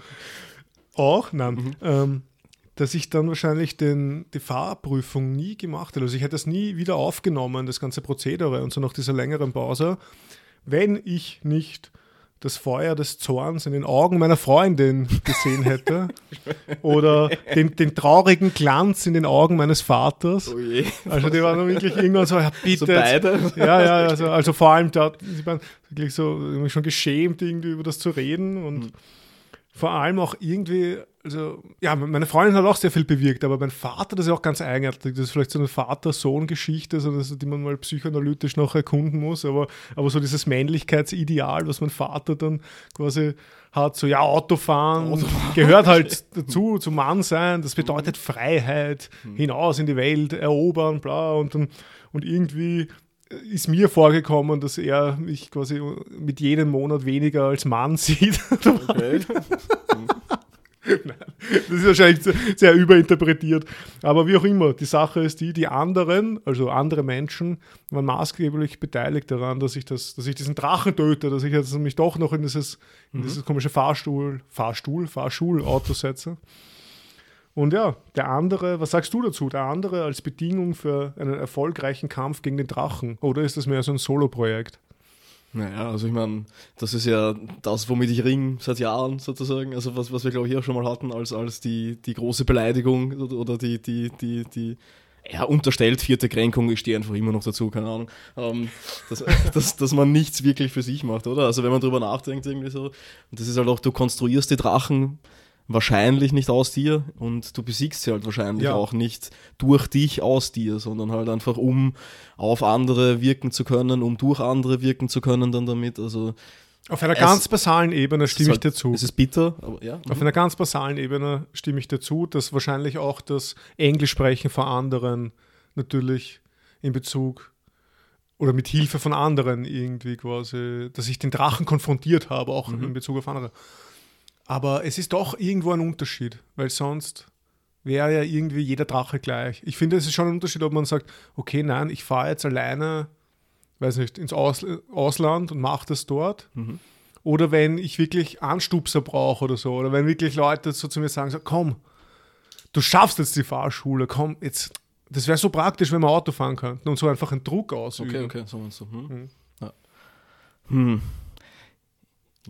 Ja und nein. Ich glaube, also ich persönlich reagiere auf sowas extrem allergisch, glaube ich. Und auch, also das weißt du wahrscheinlich eh besser als, als alle anderen, ähm, dass, dass ich irgendwie, selbst wenn man ähm, mich zu meinem Besten ähm, anstupsen will zu Dingen, dann fasse ich das als Manipulation auf, als Eingriff in meine Freiheitssphäre und blockiere sofort. Also und ja, ob das immer gut ist, weiß ich eh nicht und vielleicht muss man mich irgendwie langsam anzu... Was weißt du nicht, es ist ja auch egal letzten Endes. Also ich meine, ich komme ja dann vielleicht eh ab und an dann mal dahin, das dann doch zu machen, aber dann halt aus eigenem Antrieb, selbstverständlich. Also aus der Illusion eigenem Antrieb dann in Wahrheit. Also wenn man das oft genug in meiner Gegenwart... Nein, wie auch immer. Also ja, ich glaube, das ist äh, ein sehr großer Antrieb und ich glaube ja auch, dass alle Drachen gleich sind. Also wenn du nach Norwegen fährst, um das zu machen oder so, dann ist natürlich in erster Linie, du stellst dich dem in viel ärgerer Hinsicht und alleine oder so. Aber das Ziel ist ja dann trotzdem, dass du dann unter anderem Englisch sprechen kannst. Also nicht unter anderem, sondern un unter anderen, ja. Also, also unter Menschen sozusagen. Und ja. Aber das Genau, Ziel, das Ziel schon, aber der, der, der Motor, würde ich schon sagen, absolut. Mhm. ist so, na, ich will Englisch können, weil es ist, Du und nicht die anderen drücken dich dazu Genau. direkt jetzt sozusagen wie bei dem Genau, ja. Führerschein. Ja, das stimmt. Hm. Also ähm, ich, ich glaube, da bin ich schon, also ich reagiere schon allergisch, mein Bruder ist dann auch radikaler. Also, also dem, dem darf man, also da, da muss man richtig gern strategisch, es ist auch besser geworden mit, mit es, also mit den Jahren, das selbstverständlich. also naja, ja, ich würde da nicht manipulieren. Aber also ja, keine Ahnung. Also ich meine, wie es halt so ist, die Eltern versuchen es dann halt direkt, also ja, willst du nicht das machen, mach halt das, na, das ist ja, ey, na, schreib's halt auf, ey. und keine Ahnung, diese Sachen und so und dann, also ich, ich sehe richtig, wie, wie sein Kind sich bewegt irgendwie und so. Und Mhm. so, ja, okay, jetzt bitte nichts mehr sagen, sonst wird das, sonst, sonst haben wir jahrelang keine Antwort Ja. oder so. Ja klar, Ja, das, also- das, das wird schon seine Gründe haben, warum ich auch quasi als die Anstupser meine Freundin und mein Vater habe, weil natürlich enge Beziehungen oder enge, ja, Ja, das, also das stimmt auf jeden Fall, da, da akzeptiert man schon viel eher. Ja, und, so. und die, Hm. die erlauben sich das auch mehr, aber auch berechtigt irgendwo wahrscheinlich, weil bei Freunden ist das dann doch eher paternalistisch oder so oder bevormundert, wenn ich dir sage, hey, jetzt komm, mach mal den Führerschein, Klaus. Mhm. Das wäre irgendwie eigenartig, aber ich finde, in so einem nahen Verhältnis kann man schon sich eher was herausnehmen. Mhm. Ja. Von dem her, das ist auch gar keine Kritik jetzt quasi an die Ja, beiden. ja, ja. Ich bin sehr froh, dass das, deswegen, also sie haben mich dazu gedrängt, diesen Drachen zu töten und das ist ja auch gut so. Das ist Mhm. jetzt nicht, ich meine das ist jetzt nicht so, dass ich mich da jetzt, deswegen, Ja, eh, du, auch also, also und, und gerade beim Führerschein, das ist ein gutes Beispiel. Also ich meine, wer will das von, oder viele Leute wollen das vielleicht von sich, aber wenn man in der Stadt wohnt, ist es halt einfach, also auf, auf dem Land ist das natürlich was anderes. Die Leute reißen sich drum, den Führerschein zu haben, aber in Wien ist es halt einfach, für mich war es nicht wirklich nötig oder so, aber mein Vater hat mich mit 18 vor die Wahl gestellt, entweder für Realpraxis oder Führerschein. Ja. Ja, ja dann habe ich halt einen Führerschein gemacht und also bin zornigen Blickes in die Fahrschule ge Ja. ge gegangen jeden Morgen und im Endeffekt bin ich jetzt auch dankbar, dass ich halt, Ja. ich meine, es ist zwar nicht so, dass man das Auto dauernd braucht, aber es ist halt nett, die Möglichkeit zu haben, es zu verwenden, wenn man es braucht. sozusagen. Auf jeden also Fall. Jetzt einfach in, in Potenzialität Ja. es bedienen zu können. und abgesehen davon ist es auch sehr lustig. Also wenn man, wenn man es mal beherrscht, also ich finde das sehr, sehr, sehr lustig. Ja, so ein Fahrsicherheitstraining natürlich Mhm. dann nach der, nach der Führerscheinprüfung und da wirklich mal so Gas geben und dann ich, Ja, in eine nasse Kurve reinfahren Genau. oder und so. Ja, Ja, ist schon, schon, schon sehr lustig. Ja, es, es braucht den richtigen Tag. Also es, es, es gefällt mir nicht an jedem Tag, glaube ich. Aber an manchen Mhm. Tagen ist, ist es schon so, dass ich gern. Und vor allem auch Musik beim Autofahren. Also Ah. das, das ist eine totale Potenzierung der Urgewaltmusik, also wie das halt auf mich wirkt. Also, also, Ja, und jetzt wären wir wieder beim Thema, also bei deiner ersten Frage mit der Musik oder so. Anscheinend ist die Musik wirklich so eine Art Katalysator für Pathos.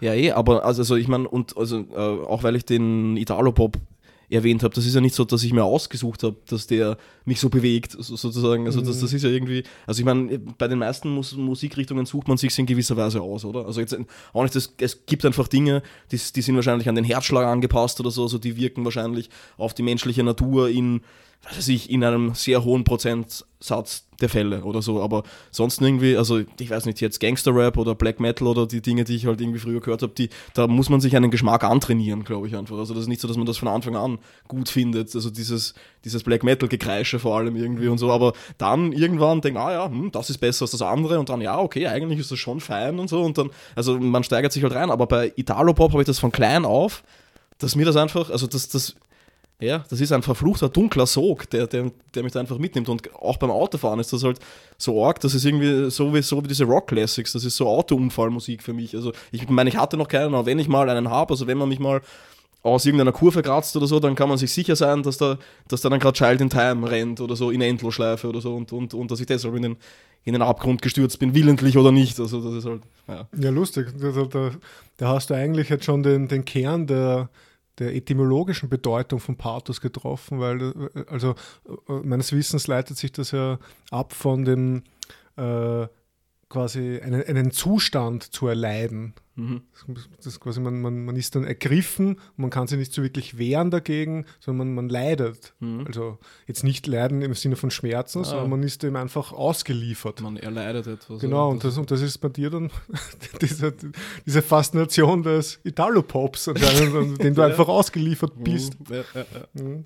Ohne Erbarmen. Ja, in, in, der Grammatik ist es auch übrigens. Es ist ähm, Agens und Partiens. Also mhm. Agens als das Aktive und Partiens als das ja, leider. Naja, stimmt eh, total. Aber andererseits ist es dann halt auch nicht nur das, oder? Weil man den Pathos schon auch mit Gewalt in die Welt setzen kann. Nicht überall ja, ja. natürlich. Also ich meine, der Italo-Pop bleibt bei mir das einschneidendste, ja. mein Leben bestimmendste Beispiel, aber in, in allen anderen Dingen schon, würde ich sagen. Du kannst, also. diese, du kannst diese Liebe zum Italo-Pop nicht aktiv verändern oder absolut. unterdrücken. Du kannst dich nur hingeben und dich in diesen Leiden suhlen. Absolut. Schön gesagt.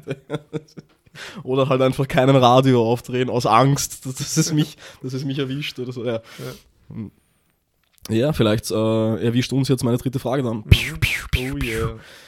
Ähm, die trägt den Titel Der perfekte Satz und ist ein bisschen kürzer. Und ähm, ja, ich kann sagen, früher vor allem, also wiederum ähm, Rekurs auf die Jugend sozusagen oder nicht auf die Jugend, noch später noch, denke ich, also auf meine, auf die auf die wilde Zeit meiner frühen 20er, also habe ich hier schon erwähnt, als ich, als ich Kinder gesiezt habe und, und, und Lyrik geschrieben habe und so weiter, also diese ganzen Dinge. Ähm, Sturm und Drang Sturm und Drang, 20ern. Genau, Kinder sitzen, genau. Naja, also ich, ich wollte einfach gerecht sein, allen gegenüber oder so. Naja, aber da war ich halt äh, sehr stark auf der Suche nach dem Perfekten, glaube ich, oder so. Und vor allem der, der perfekte Satz, sozusagen, hat es mir angetan. Also zuerst wollte ich ihn schreiben, das habe ich dann relativ schnell wieder aufgegeben. Also wenn man halt dann, also sich einen halben Tag daran verbringt, irgendwie ein oder zwei Verse eines Gedichts zu schreiben, das, das geht einfach nicht hin. Dann habe ich ähm, die Zeit damit zugebracht, ihn zu suchen. Und das ist auch eine Verbindung zu Hölderlin, weil ich finde, dass Hölderlin oftmals nahe dran kommt. Genauso wie Rilke. Äh, wie Rilke finde ich in, in manchen Gedichten. Aber es gibt den halt nicht irgendwie. Also weder das perfekte Gedicht, den perfekten Text, noch den perfekten Satz. Und ich denke mir halt irgendwie, aber trotzdem ist man doch auf der Suche danach, oder? Also nach dem Perfekten. Und jetzt vielleicht nicht, also man muss es ja nicht so auf Literatur ummünzen, sondern halt, man geht ständig davon aus, dass man ja, man will den perfekten Urlaub. Also man bucht ja nicht einen Urlaub, um einen mittelmäßigen Urlaub zu haben, sondern man bucht ihn in Hinblick darauf, dass es ein guter Urlaub ist und in Wahrheit lügt man sich damit an, weil man den perfekten Urlaub natürlich will. Dann genauso will man jetzt schöne Situationen, ja, ja, man, man will die perfekten Situationen, den perfekten Rausch und auch die perfekte Liebesnacht. Und so generell halt irgendwie. Und dann ist aber die Frage, ich meine, so die Perfektion ist alleine einfach nicht zu haben, glaube ich. Also entweder man konstruiert sie im Nachhinein oder im Kontrast. Also, weiß nicht, ob das so ist. Also funkelt der Diamant nur in der Scheiße? Ist halt die Frage irgendwie. Und dann meine Frage an dich: so, bist du auf der Suche nach dem Perfekten? Und wenn, wo und in welchen Bereichen?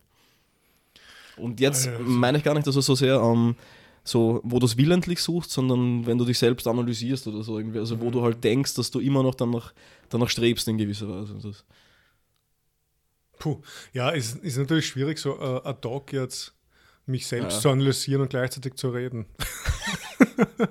Aber Oh. ja, ich, ich, ich, ich beginne mal damit zu sagen, dass das nicht geht und dann versuche ich quasi Gebiete herauszufinden, wo ich es dann doch mache. Mhm. Aber ich denke, es, es, es geht nicht und, und es ist ein Blödsinn. Es ist, wenn man das versucht. Also den perfekten Satz zu formulieren, das kommt mir so vor wie eine, wie die Weltformel oder sowas Mhm. herausfinden zu wollen. Und auch, wie du gesagt hast, ja, man sucht eigentlich nach dem Perfekten. Man könnte noch vielleicht das wieder mit dem letzten Podcast kurz schließen. Also quasi, es geht nicht um das gute Leben, sondern um das perfekte Leben. Und ich glaube, dass diese ganzen Bestrebungen eigentlich zum Scheitern verurteilt sind.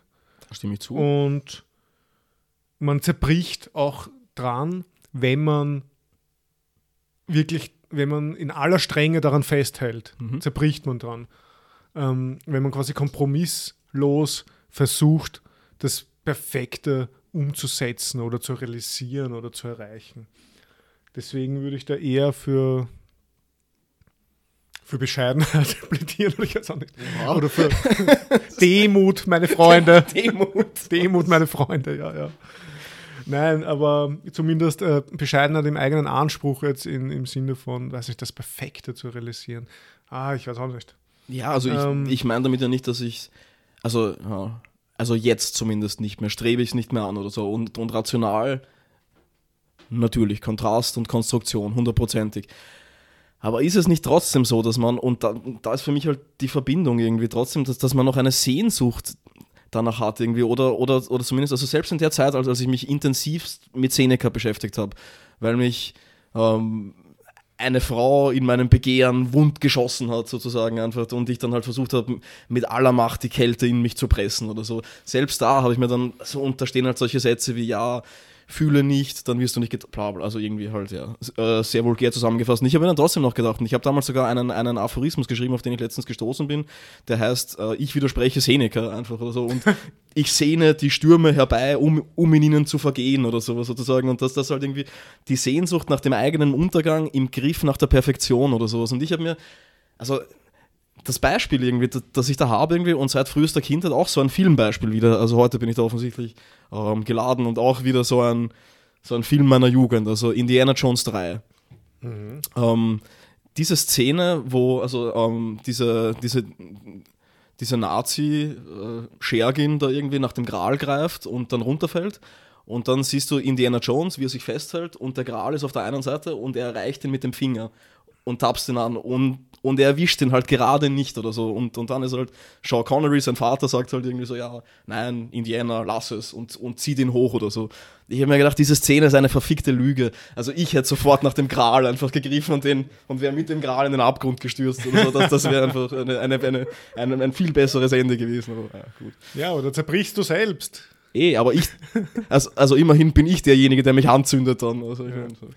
Ja, ich muss sagen, ähm, ich weiß auch nicht, irgendwo, wenn man es runterbricht, ich meine, wir sind ja beide, sagen wir mal, rauschaffin und unsere, ja, unsere zweite Podcast-Folge heißt Rausch und das sind auch schon ein paar Andeutungen in die Richtung gefallen. Ich glaube, dass der, gerade wenn wir uns irgendwie treffen, so im Freundeskreis, nur unter uns, wenn wir ja, sagen wir, richtigen Rauschzustand erreichen, wenn wir Musik, uns Musik auch hingeben, wenn wir vielleicht auch sogar tanzen oder sowas. Ich glaube, dass es, dass, dass es da schon so Momente gibt in im Sinne von so einem Augenblicksglück, Mhm. was schon nah so an die Perfektion ranreicht im Moment. Mhm. Also wo ich wirklich im Moment denke, okay, es ist perfekt, aber trotzdem, glaube ich, bin ich sogar in solchen wirklich sehr glückseligen Zuständen, habe ich irgendwo noch im Hinterkopf dieses, ja, ja, das wirst du aber morgen bereuen. Man, Und sp- man übermorgen. spürt den Untergang. Also irgendwo, ich weiß nicht, so diese, diese blöde Fähigkeit des Menschen, der Antizipation, der Vorausschau in die Zukunft und auch vielleicht auch in der, der, der Rückschau in die Vergangenheit, das, ja, weiß ich nicht, das, das funkt irgendwo immer dazwischen in dieser, in dieser Perfektion, Mhm. finde ich. Absolut. Und hindert, also eh, ja, du hast du hast das eh perfekt gesagt, hindert auch daran, den Augenblick zu genießen als das, was er ist, oder? Und gerade in Rauschzuständen ist halt immer, auch das haben wir damals gesagt, glaube ich, diese, diese, diese komische Steigerungslogik, die halt drinnen Ja. ist, dass ich nicht, ich bin eh extrem schön zu, sozusagen jetzt, und das sollte ich doch eigentlich genießen. Aber nein, ich denke, dass ich es mehr genießen kann, dann vielleicht noch ein Stamperl, oder? Also ich meine, dann kann es ja nur noch schöner werden, sozusagen. Mhm. Ja, ja. Und, und das ist halt, da streift man dann wieder am Gral, sozusagen. Also, ja. Wo wo es halt absurd ist, finde ich, also wo ich, wo ich schon lange aufgehört habe, quasi das zu erreichen zu wollen, weil es irgendwo eine Illusion ist, ist so eine, so eine Vorstellung von der, vom perfekten Lebenspartner. Also wirklich, ich, ich glaube, ich habe innerhalb des Möglichen, habe ich quasi den perfekten Lebenspartner erreicht für mich. Mhm. Aber jetzt in so einem ja, Pathos geladenen Sinn, dass Ja. wirklich alles passen muss. So von zeitlos, vorn, oder? Vor Genau, also, Zeitlosigkeit, ewige Liebe, das von vorn bis hinten, alle Eigenschaften, alles passt, egal was ich mache, es ist wunderschön und alles ist toll. Und das ist auch sehr gefährlich. Ja. Also da hat man Ansprüche, da, da kommt man schon mit Ansprüchen in die, in die Beziehung, beziehungsweise überhaupt in die Suche nach einer Beziehung, die, die, die kann kein Mensch erfüllen. Und, und, und noch schlimmer wird es dann, wenn man vielleicht selber äh, Defizite verspürt in der eigenen Lebensführung oder so und dann versucht, diese Defizite auszugleichen. Ja, ja, ich brauche nur die richtige Freundin. Ja, ja, absolut, aber dann, ja. dann, dann kann, dann mache ich eh das und so. Und dann höre ich auch auf mit dem und Das ist dem. genau die falsche Richtung, aber Und, es ist eh klar. ja, ja, aber das ist quasi so ein ganz eigenartiges Bestreben nach Perfektion auf den Schultern von ja, anderen. nach Vervollkommnung nicht durch dich selbst, sondern durch, durch, durch, durch irgendjemand anderen und das dann auch noch als Linie und nicht als Punkt, also was ja das absolut Fatale ist. Also so Nähe an der Perfektion gibt es in Momenten, da stimme ich zu, und das auch zwischen Menschen. Also ich, ich hatte mit Frauen einfach schon diese Momente, wo ich mir dachte, okay, da, das, also das ist einfach nur Org. Also ich meine, Ja. keine Ahnung, aber das kann es halt auch nur sein, weil es die Zeit rundherum nicht so ist, oder? Also jetzt, jetzt im Alltag oder ja, was halt, ich meine, keine Ahnung, wird jetzt wieder persönlich, ist auch nicht, also wir, wir können das eh kurz lassen, sozusagen. es, ist, es ist halt auch einfach, wenn, also ich, ich habe äh, doch einige Jahre mit, mit einer Ex-Freundin zusammen gewohnt und da war es bei mir halt einfach so, aber das ist jetzt was absolut Persönliches und nur auf mich bezogen ist, dass man sich halt Möbelstück gegenseitig geworden ist dann irgendwann oder so und hingegen, wenn ich die Person einmal in der Woche sehe oder so, dann habe ich halt immer noch das Ding so, ja okay, völlige Fok Fokussierung auf die andere Person. Mag auch eine Illusion sein, ist mir klar und auch abhängig von den Personen, mit denen man das teilt oder so. Aber da habe ich es mir halt total gedacht, dass ich vielleicht dahingehend einfach so gestrickt bin, dass ich lieber Punkte als Linien habe. Ja. Also, also Ja, deswegen, wahrscheinlich ist das der Grund, warum ich auch dieses Rausch-Beispiel wieder genommen habe. Weil ich finde, Rausch, das, das, das, das drückt das so stark aus, dass den Punkt, dieses punktuelle Glück, was du eben besprochen so hast. Gipfel. einfach, Ja, genau, ja. nicht irgendwie so irgendwelche Vorstellungen von linienförmigen, von langfristigen Glückseligkeitszuständen, sondern von so ausgewählten Punkten, Mhm. wo man dann vielleicht eben nahe rankommen kann an die vollkommene Perfektion oder so. Aber ja, von dem her schwierig. Also ich würde nicht für Perfektion plädieren, Hm. Ja, auch wenn auch ich, um auch wenn ich, auch wenn ich 100% quasi da, da mitgehe oder das sehe, dass man so etwas durchaus als, jetzt wieder bei diesem Begriff, ich glaube, der ist auch relativ häufig schon gefallen, bei so einer Art regulativen Idee. Hm. Also, dass man wirklich so ein Ziel hat, wo man hinstrebt, aber man muss sich bewusst sein, dass das nicht zu verwirklichen Ja. ist. Und auch unbewusst wirkt es in den Leuten, glaube ich, jetzt, jetzt also natürlich auch als, als, als regulatives Ideal, glaube ich, oder so, dass, dass man einfach, ja, okay, das sollte im Leben sein, zumindest als anstrebenswertes Ziel, das halt ja, nicht erreicht werden kann. Aber ich glaube auch, dass viele Leute unbewusst einfach, selbst wenn sie sagen, also eh, wie, wie ich gemeint habe, so mit dem, ja, ich, ich will einen guten Urlaub haben oder so, ja, du, du denkst, denkst halt nicht an den guten Urlaub. Du denkst an den fucking perfekten Urlaub oder so. Und den, den gibt es halt einfach nicht. Keine Ahnung. Ja. Genauso wie dieses Wochenende, Urlaub, Pension-Ding, oder? Irgendwie so, ja, ich will das perfekte Wochenende, ich will den perfekten Urlaub, um damit zu kompensieren, den Kampf mit dem Drachen die anderen fünf Tage in der Woche oder was Ja. weiß ich, 47 Wochen im Jahr oder so, keine Ahnung. Ja, naja. Genau. Schafft das Perfektionsstreben ab. Brennt es nieder, um diejenigen zu sein, die es niedergebrannt haben. Ja. Um diejenigen zu werden, der sie, der sie sind oder so. Nein, Ah, Dritte ja, Frage. Also Heidegger doch noch. niemals. Niemals. Okay. Ja, die dritte Frage, da halte ich mich jetzt auch kürzer mit der Ausführung, mit der Hinführung, aber es ist eine nicht so einfache Frage. Denn was machen, Klaus, was soll man machen, wenn der Drache als so absolut erscheint, dass er de facto unbezwingbar ist? Okay. Also quasi Englisch sprechen lernen, okay. Fahrschule, Fa Autofahren, okay. Was mit Drachen, die ja, wo das einfach nicht so leicht funktioniert, wo man keine so Strat wo man's, wo man, den man nicht bekämpfen kann. Mhm. Also jetzt absolut bekämpfen. Man kann ihn bekämpfen, den man nicht besiegen kann. Mhm. so. Mhm.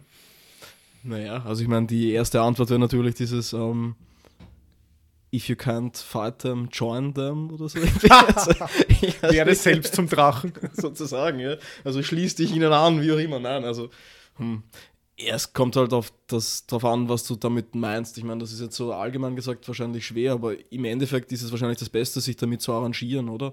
Oder halt an so langsam sich Freiräume zu erarbeiten, die halt dann weniger dem Drachen gehören als dir oder so. Ja.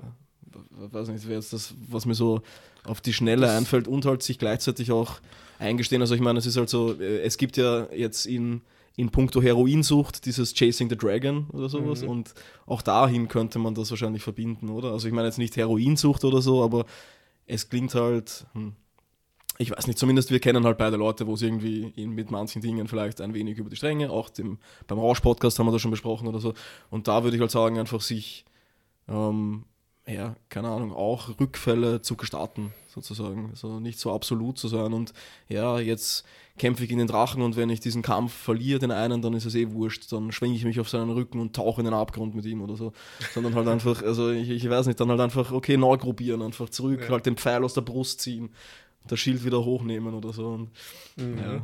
Ja, also das, es ist eh wurscht, was du jetzt gerade erwähnt hast, das, das würde ich gerne noch aufgreifen, weil also ich, meine Antwort quasi wäre ähm, so eine Art äh, Bekämpfen durch Ignoranz oder Mhm, so, okay. durch Ignorieren und durch Gleichgültigkeit. Man muss eine Gleichgültigkeit schaffen gegenüber den Drachen. Wenn man ihm quasi, wenn er so absolut ist, dass man ihn nicht besiegen kann, dann muss er einem wurscht sein. Mhm. Und dann kann man quasi den Drachen bekämpfen, indem, indem er einfach er, er erfährt keine Anerkennung von mir. Weißt du, Ja, ich ja, ich töte ja, den. Drachen, indem ich ihn nicht mehr bemerke. Ich weiß ja gar nicht mehr, dass er da ist. Ja. Wieso sollte er dann noch irgendwie was gegen mich antun? Oder wieso, wieso sollte er irgendwas gegen mich ausrichten können? Das habe ich mir auch notiert sogar. Manche Dinge und manche Menschen sollte man gerade nicht zu Drachen machen oder so, weil man sie damit über Gebühr aufwertet eigentlich. Also, aber Ja. ich, ich weiß nicht, ob du das, das, das Ja, ja, meinst, oh ja das, das jeden trifft ziemlich. Bei mir wäre es halt jetzt kein Mensch, sondern äh, als Beispiel Tinnitus. Mhm. Also bei mir, ich habe das irgendwie jetzt seit, äh, seit einiger Zeit und es ist irgendwie sehr nervig, aber bei mir ist es noch so ein, ein Grad, das, der relativ äh, ja, überschaubar und jetzt nicht wirklich sehr, wie, wie sagt man da, der keinen hohen Leidensdruck auf mich ausübt oder so. Mhm. Aber er ist da, er ist immer da, er ist permanent da, einfach dieser scheiß Tinnitus, so ein, so ein komischer Ton immer. Und du musst dich dann einfach irgendwie mit anderen Sachen beschäftigen. Also du kannst diesen Tinnitus nicht vermindern. Es gibt ja so komische Therapien, wo man irgendwie Cortisol oder so durchfetzt. Das wirkt aber nicht wirklich oft. Mhm. Und wenn, muss man das gleich am Anfang machen oder so. Und ich habe das monatelang ignoriert. Okay. Ja. Also hast Also du ich- das jetzt seit ein paar Monaten schon, oder wie? ja, ja. Okay. Und ich habe das aber, ich habe das ignoriert. Also ich habe den Kampf schon von Anfang an Du so hast ihn nicht, an, nicht angenommen. Genau, ich habe hab den Kampf nicht angenommen. Ich habe einfach gesagt, ah, okay, na, das wird schon irgendwas sein.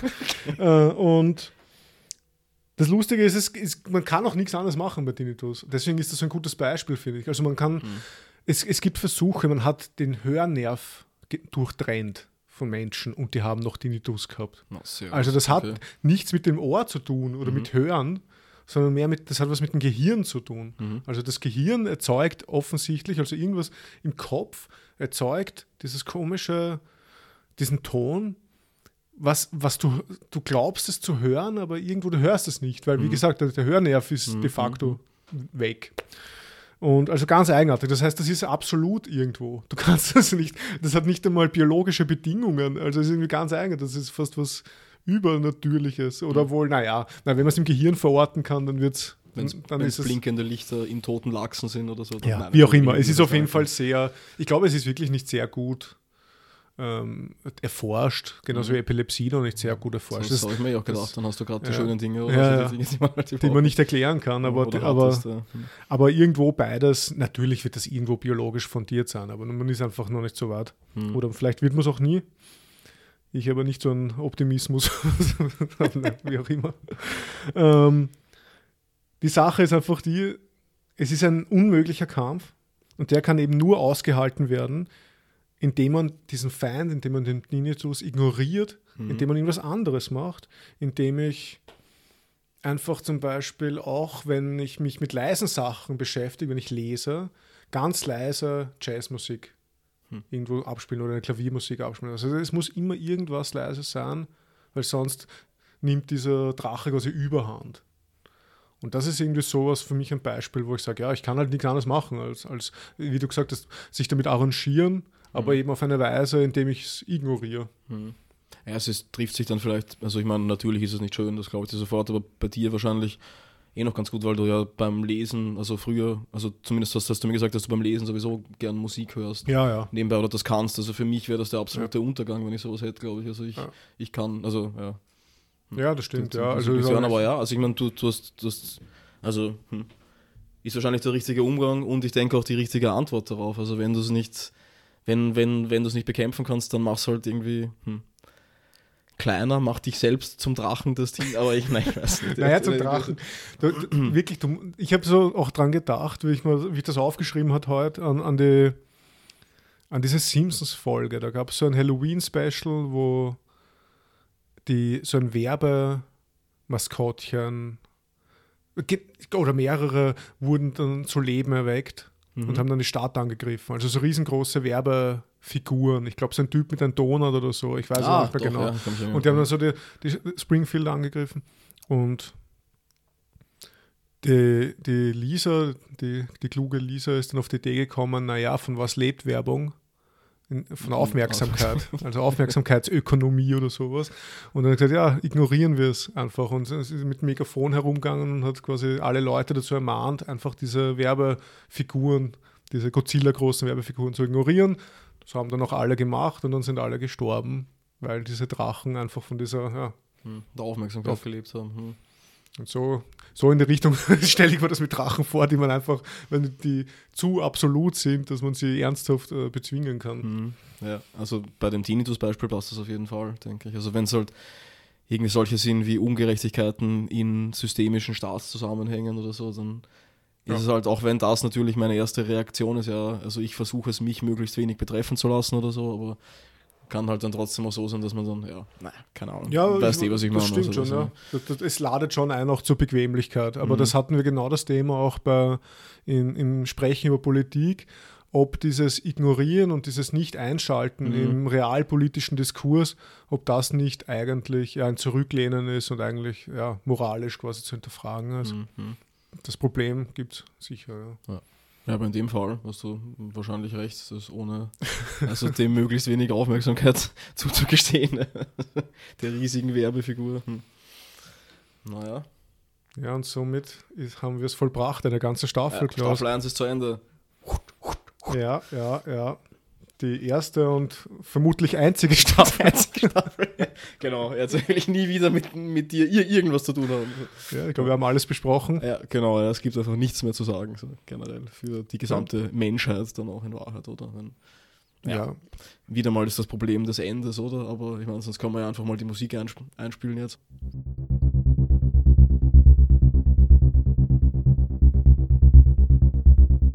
Naja, war unser Podcast-Projekt auch ein Drache eigentlich? Uh,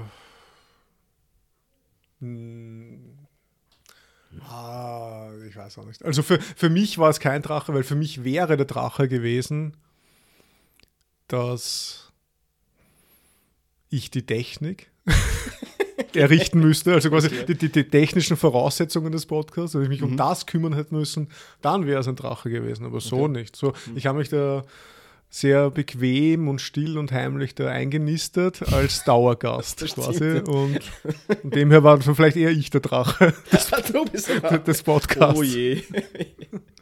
Na gut, äh, Ja, Für stimmt. dich? Also, also so eigentlich war es ja so geplant, dass ich mit, äh, mit verschiedenen Gesprächspartnern spreche, aber das hat sich dann sehr schön eingependelt zwischen uns eigentlich. Und Also für mich funktioniert das halt auch sehr gut. Ja, also ähm, für mich ja, sicher, auf jeden Fall. Also dieses vor Leuten sprechen, obwohl ich einen Beruf habe, in dem ich vor Leuten spreche die ganze Zeit und das das natürlich einfacher gemacht hat, ist es immer noch so, dass ich halt, ich meine, man wird sehen, in der ersten, in der ersten Folge gemerkt haben, keine Ahnung, auch wenn ich das wahrscheinlich jetzt äh, den Drachen wiederum größer mache, als er tats tatsächlich war oder so, aber ich war einfach ziemlich unsicher da am Anfang oder so und jetzt merkt man schon nach zehn Episoden, was, was, was ja gar nicht so viel ist, dass es einfach viel leichter von der Hand geht und Ja, dass du viel besser bist und schöner ja, danke. und Äh, bessere Haare. Äh, ebenso. Ja, ja. danke, ja. Danke, danke. Überhaupt ein schöneres Erscheinungsbild auch. Mhm, ja, ja, ja. Äh, also ich, kann man sagen, wir haben ihn nicht, also es ist vielleicht oder war vielleicht ein Drache oder war kein Drache. Auf jeden Fall ähm, haben wir ihn domestiziert, oder? Also wir haben ihn nicht getötet, sondern wir reiten auf ihm. Genau, und jetzt Also, werden wir den, den domestizierten Drachen quasi raus in die weite Welt schicken. Mhm. Also mal schauen, wie das ankommt und dann wird er zum Freilanddrachen. Genau, ja, und, und legt hoffentlich Eier, die wir Genau. dann zum Frühstück essen. Sehr große Eier, aber so eine ganze Woche von so einem Spiegelei essen. Genau, ja, und du kannst auch so reinklettern vielleicht. Das ist sicher warm innen Ja. noch irgendwie auch. Also, hm, ja. Und äh, ich will noch etwas sagen, obwohl das jetzt eigentlich leider komplett off-topic ist, aber das muss Also. ich einfach sagen. Ähm, das habe ich nämlich vorher leider Gottes vergessen zu erwähnen. Der, die, die intelligente Zuhörerschaft hat vielleicht ein Muster in meinen, in meinen drei Fragen oder auch drei so, stimmt, Antworten Ja, genau. Mhm. ähm, herausgefunden. Nämlich, ich habe heimlich und stillschweigend drei Methoden des Drachentötens vorgestellt. Nämlich das absichtliche Konfrontieren, dann die Zuhilfenahme der anderen und dann das Ignorieren. Bam. Und so kann man eine, so ist ja wieder eine weitere Typologie geschaffen im Podcast, um sein Leben zu bewältigen. Hm. Danke sehr. Äh, bitte gern, ja. Auch wenn, danke, danke. Na, danke, danke. Ja, und Hm, die Mischung aus äh, Schmerztabletten und Alkohol war auch nicht so schlecht. Heute jetzt was? Sehr gut.